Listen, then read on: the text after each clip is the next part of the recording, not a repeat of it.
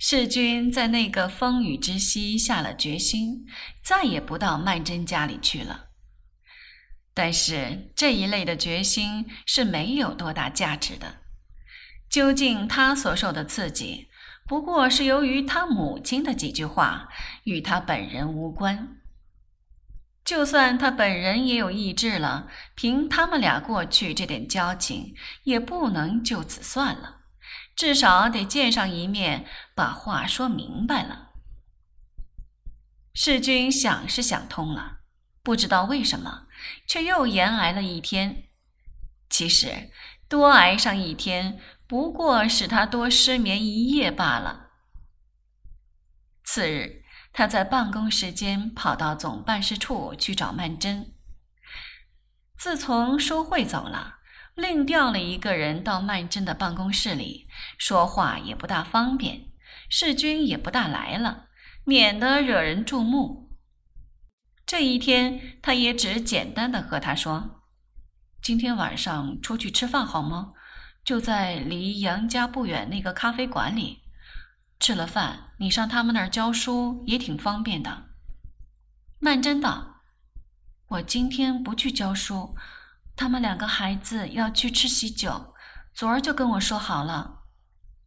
世君道：“你不去教书顶好了，我们可以多谈一会儿，换一个地方吃饭也行。”曼桢笑道：“还是上我家吃饭吧，你好久没来了。”世君顿了一顿，道：“谁说的？我前天刚来的。”曼桢倒很诧异，道：“啊。”他们怎么没告诉我？世君不语。曼桢见这情形，就猜着他一定是受了委屈了。当时也不便深究，只是笑道：“前天我刚巧出去了，我弟弟学堂里不是演戏吗？杰明他是第一次上台，没办法，得去给他捧场。回来又碰见下大雨，几个人都着了凉。”你过给我，我过给你，一家子都伤了风。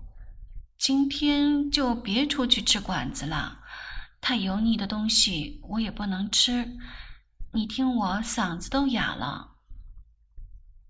世君正是觉得他的喉咙略带一些沙音，却另有一种凄清的妩媚之姿，他于是就答应了，到他家里来吃饭。他在黄昏时候来到他家，还没走到半楼梯上，楼梯上的电灯就一亮，是他母亲在楼上把灯撵开了。楼梯口也还像前天一样，搁着个煤球炉子，上面一只砂锅咕嘟咕嘟，空气里火腿汤的气味非常浓厚。世君在他们家吃饭的次数多了，顾太太是知道他的口味的，菜大概还是特意为他做的。顾太太何以态度一变，忽然对他这样殷勤起来？一定是曼桢跟他说了什么，世君倒有点不好意思。顾太太仿佛也有点不好意思，笑嘻嘻的和他一点头，道。曼桢在里头呢，只说了这样一声，他自去照料那只火腿汤。世君走到房间里面，看见顾老太太坐在那里剥豆瓣儿。老太太看见他，也笑盈盈的，向曼桢的卧室里一努嘴，道：“曼桢在里头呢。”被他们这样一来，世君倒有些不安起来。走进去，曼桢正伏在窗台上往下看。世君悄悄走到他后面去，捉住他一只手腕，笑道：“看什么？看得这样出神？”曼桢哎呦了一声，道：“哎呀，吓了我一跳！我在这儿看了半天了，怎么你来我会没看见？”世君笑道：“那也许眼睛一霎就错过了。”他老捉着他的手不放，曼桢道：“你干嘛这些天不来？”世君笑道：“我这一向忙。”曼桢向他撇了撇嘴。世君笑道：“真的，淑慧不是有个妹妹在内地念书吗？最近她到上海来考学校，要补习算术。淑慧现在又不住在家里，这差事就落到我头上了。每天晚饭后补习两个钟头。玉锦呢？”曼桢道：“已经走了，就是今天走的。”世君道：“哦。”他在曼桢的床上一坐，只管把他床前那盏台灯一开一关。曼桢打了他的手一下，道：“别这么着，搬坏了。我问你，你前天来，妈跟你说了些什么？”世君笑道：“没说什么呀。”曼桢笑道：“你就是这样不坦白，我就是因为对我母亲欠坦白。”害你受了冤枉，世君笑道：“冤枉我什么了？”曼桢笑道：“你就甭管了，反正我已经对他解释过了，他现在知道他是冤枉了好人。”世君笑道：“哦，我知道，他一定是当我对你没有诚意。”曼桢笑道：“怎么？你听见他说的吗？”世君笑道：“没有，没有，那天我来根本没见到他。”曼桢道：“我不相信。”世君道：“是真的，那天你子子来的，是不是？”曼桢略点了点头。世君道：“他们在里边屋子里说话，我听见你母亲说，他不愿意说他母亲事里，略顿了一顿，方道。”我也记不清楚了，反正那意思是说，玉锦是个理想的女婿。曼桢微笑道：“玉锦也许是老太太们理想的女婿。”世君望着他笑道：“我倒觉得他这人是雅俗共赏的。”曼桢瞅了他一眼，道：“你不提，我也不说了。我正要跟你算账呢。”世君笑道：“怎么？”曼桢道：“你以为我跟玉警很好，是不是？你这样不信任我。”世君笑道：“没这个事，刚才我说着玩的。我知道你对他不过是很佩服罢了。他呢，他是个最多情的人。他这些年来这样忠于你子子，怎么会在短短几天内忽然爱上他的妹妹？”不会有这样的事情。他提起玉警就有点酸溜溜的。曼桢本来想把玉警向他求婚的经过索性告诉了他，免得他老有那样一团疑云在那里。但是他倒又不愿意说了，因为他也觉得狱警为他子子守节这些年，忽然一爱到他身上，是有点使人诧异。给世君那样一说，也是显得有点可笑。他不愿意让他给人家善笑，他多少有一点维护着他。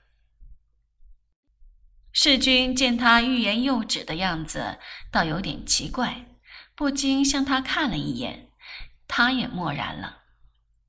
半晌，方才笑道：“你母亲说的话对。”曼桢笑道。哪一句话？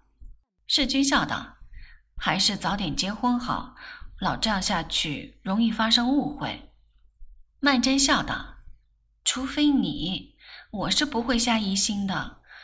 譬如你刚才说淑慧的妹妹。”世君笑道：“淑慧的妹妹，人家今年才十四岁呢。”曼桢笑道。我并不是绕着弯子在那儿打听着，你可别当我是诚心的。”世君笑道，“也许你是诚心的。”曼桢却真的有点生气了，道：“不跟你说话了。”便跑开了。世君拉住他笑道：“跟你说正经的。”曼桢道：“我们不是早已决定了吗？说再等两年。”世君道。其实结了婚也是一样的，你不是照样可以做事吗？”曼桢道：“那要是要是有了小孩子呢？孩子一多就不能出去做事了，就得你一个人负担这两份家的开销。这种事情我看得多了。一个男人除了养家，丈人家里也靠着他，逼着他见钱就抓，什么事都干，那还有什么前途？你笑什么？”世君笑道：“你打算要多少个小孩子啊？”曼桢啐道：“这回真不理你了。”世君又道：“说真的，我也不是不能吃苦的，有苦大家吃。你也不替我想想，我眼看着你这样辛苦，我不觉得难过吗？”曼桢道：“我不要紧的。”他总是这样固执。世君这些话也说过不止一回了，他郁郁的不作声了。曼桢向他脸上望了望，微笑道：“你一定觉得我非常冷酷。”世君突然把他向怀中一拉，低声道：“我知道，要说是为你打算的话，你一定不肯的。要是完全为了我，为了我自私的缘故，你肯不肯呢？”他且不答他这句话，只把他一推，避免让他吻他，道：“我伤风，你别过上了。”世君笑道：“我也有点伤风。”曼桢扑哧一笑，道：“ 别胡说了。”他撒开了手，跑到隔壁房里去了。他祖母的豆瓣儿才剥了一半，曼桢笑道：“我来帮着剥。”世君也走了进来，他祖母背后有一张书桌，世君便倚在书桌上，拿起一张报纸来，假装看报。其实他一直在那儿看着他，并且向他微笑着。曼桢坐在那里剥豆子，就有一点定不下心来。他心里终于有点动摇起来了，想到：那么就结了婚再说吧。家里种的人也多了，人家是怎样过的？正是这样沉沉的想着，却听见他祖母呵哟了一声，道：“哎呦，你瞧你这是干什么呢？”曼桢倒吓了一跳，开始，原来他把豆荚留在桌上，剥出来的豆子却一颗颗的往地下扔，他把脸都要红破了。忙蹲下身去捡豆子，笑道：“我这叫郭呆子帮忙，越帮越忙。”他祖母笑道：“也没看见你这样的，手里做着事，眼睛也不看着。”曼桢笑道：“再剥几颗不剥了，我这手指甲因为打字剪得秃秃的，剥着豆子真有点疼。”他祖母道。我就知道你不行，说着也就扯过去了。